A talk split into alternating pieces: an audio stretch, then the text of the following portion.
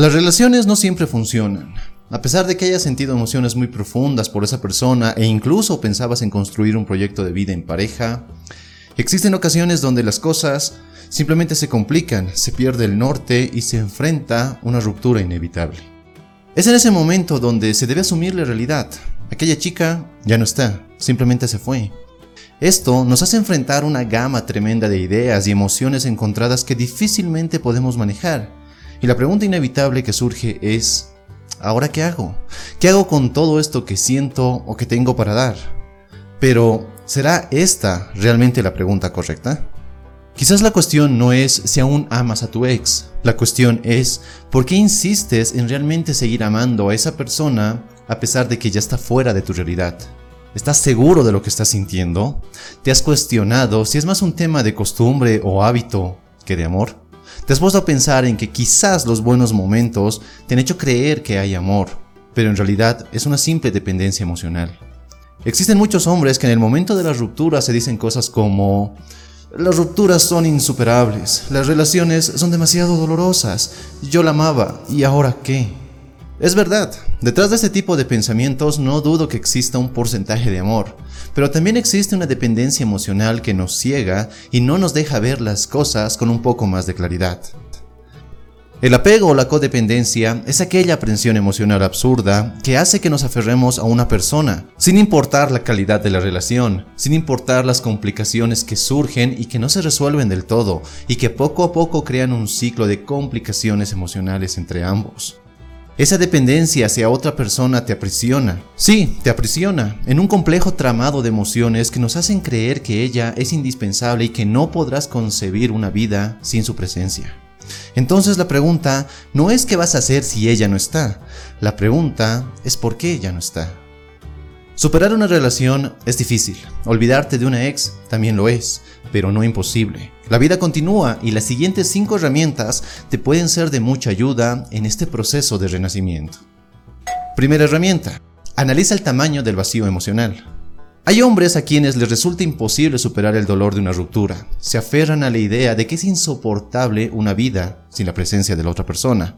Y por ello recurren a mentiras, fingen ser el amigo y buscan trucos manipuladores para recuperar la relación que tenían con ella.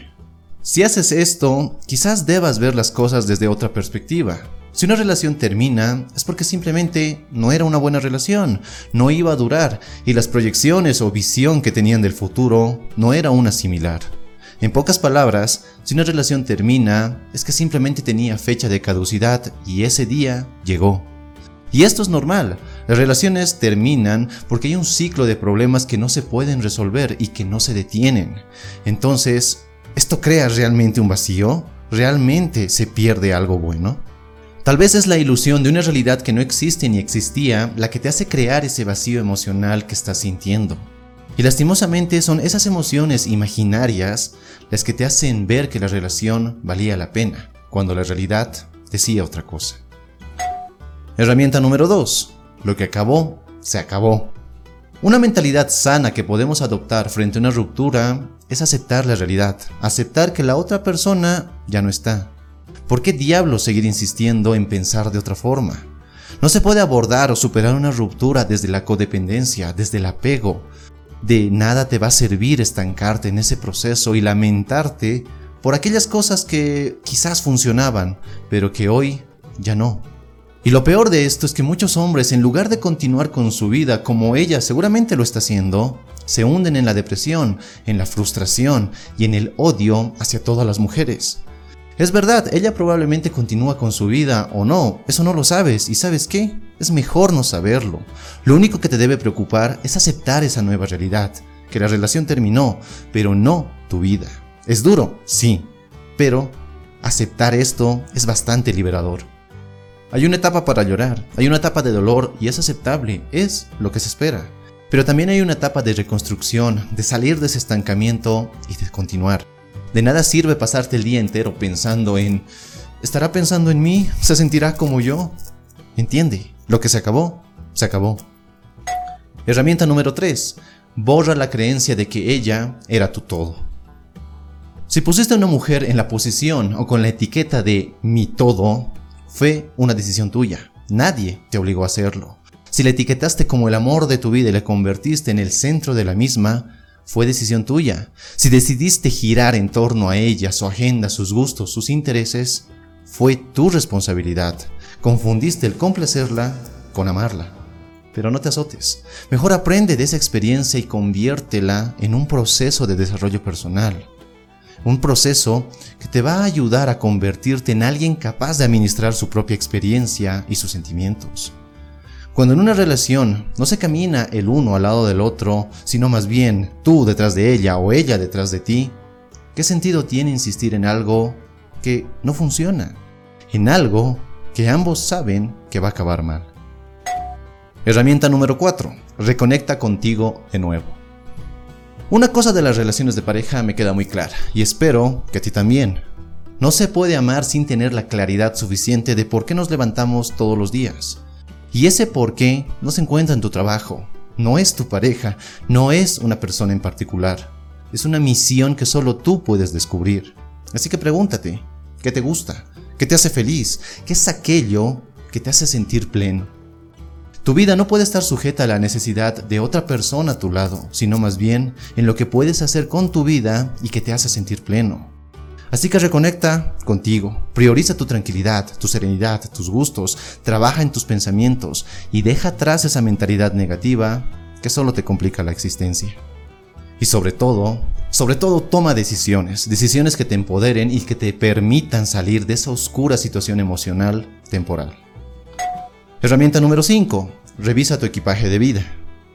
Muchos hombres se complican la vida al cargar un equipaje complicado y pesado durante toda su vida.